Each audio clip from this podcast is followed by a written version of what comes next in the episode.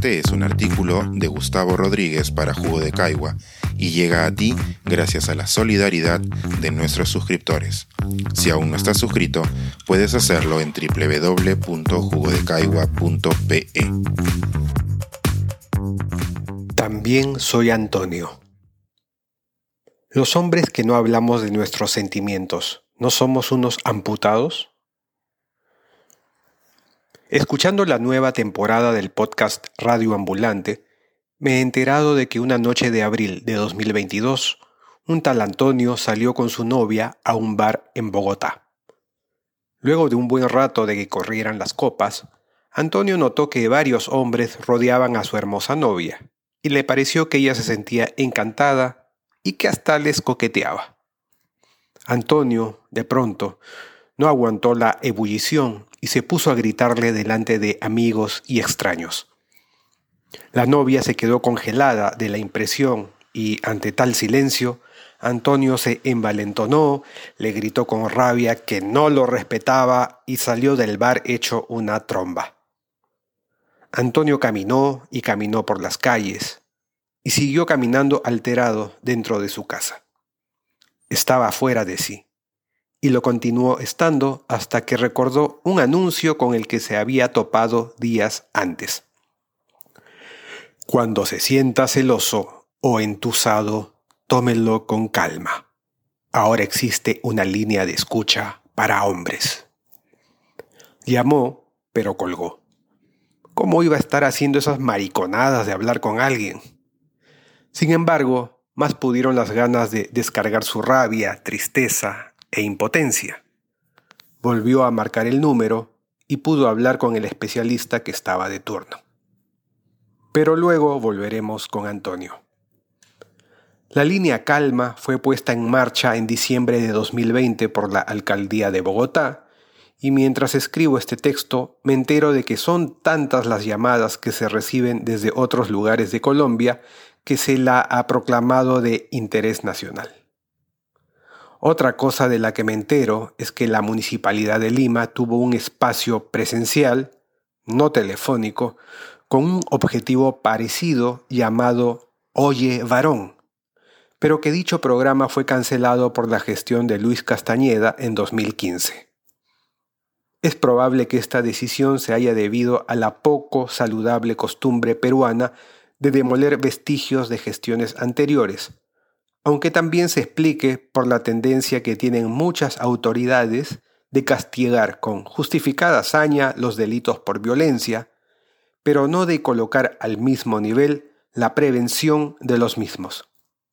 Por ejemplo, el año 2021, la congresista Silva Santisteban presentó un proyecto de ley de fomento de nuevas masculinidades para que el Estado coordine una estrategia transversal para ayudar a que los varones peruanos puedan repensar su machismo.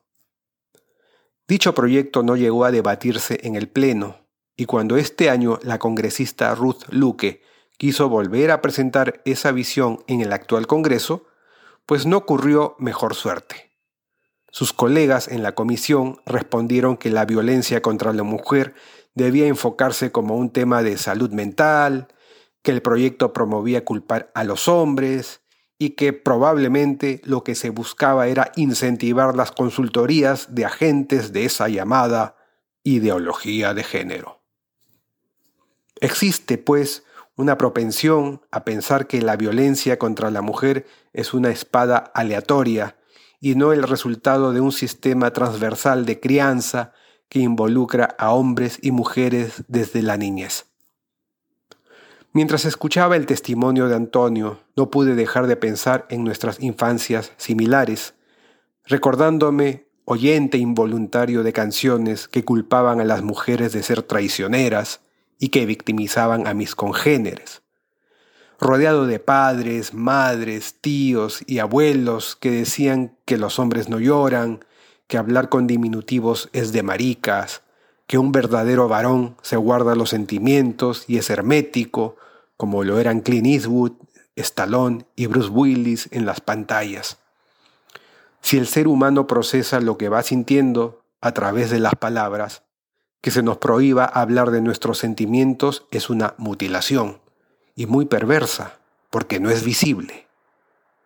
Quien no sabe hablar, pega, incluso mata.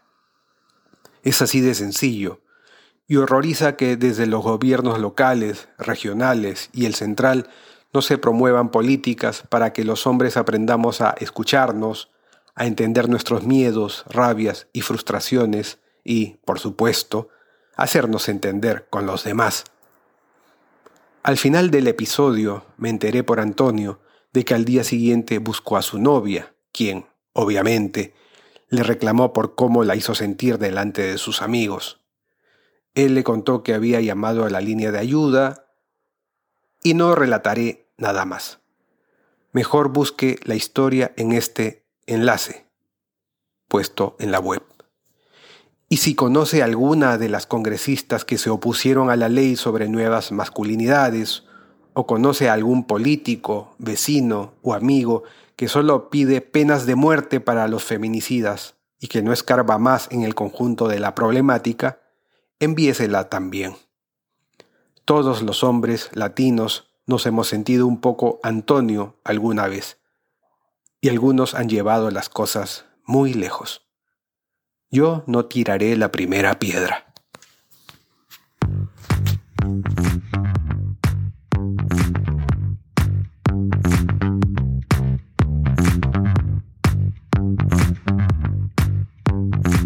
Pensar, escribir, editar, grabar, coordinar, publicar y promover este y todos nuestros artículos en este podcast cuesta y nosotros los entregamos sin cobrar.